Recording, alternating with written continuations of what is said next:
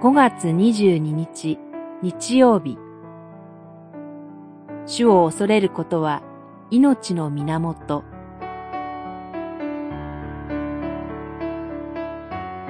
信玄14章15章。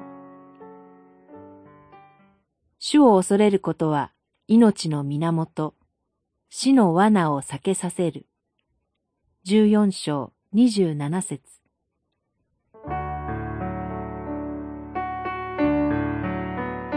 信玄の中には、時には処世術に見える教えもありますが、信玄は単に世渡り上手な人を作ろうとしているわけではありません。主を恐れることは知恵の始めという大事な土台があります。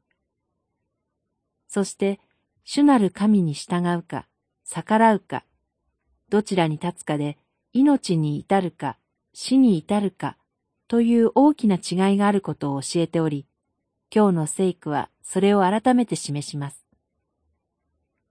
ここで対比される命と死は、単に現世で生きるか死ぬかの問題ではなく、神の前での命の問題です。神に従う人は死の時にも酒どころを得ることができるのです。人は堕落して以来、死を免れないものとなりました。それゆえ、この世では人を神から引き裂く死の罠が私たちを取り巻いています。神に逆らう限り、死の罠から逃れることはできません。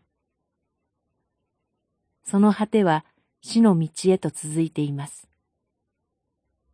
しかし、私たちを誠の命に至らせるために、主を恐れる知恵を主は示してくださいました。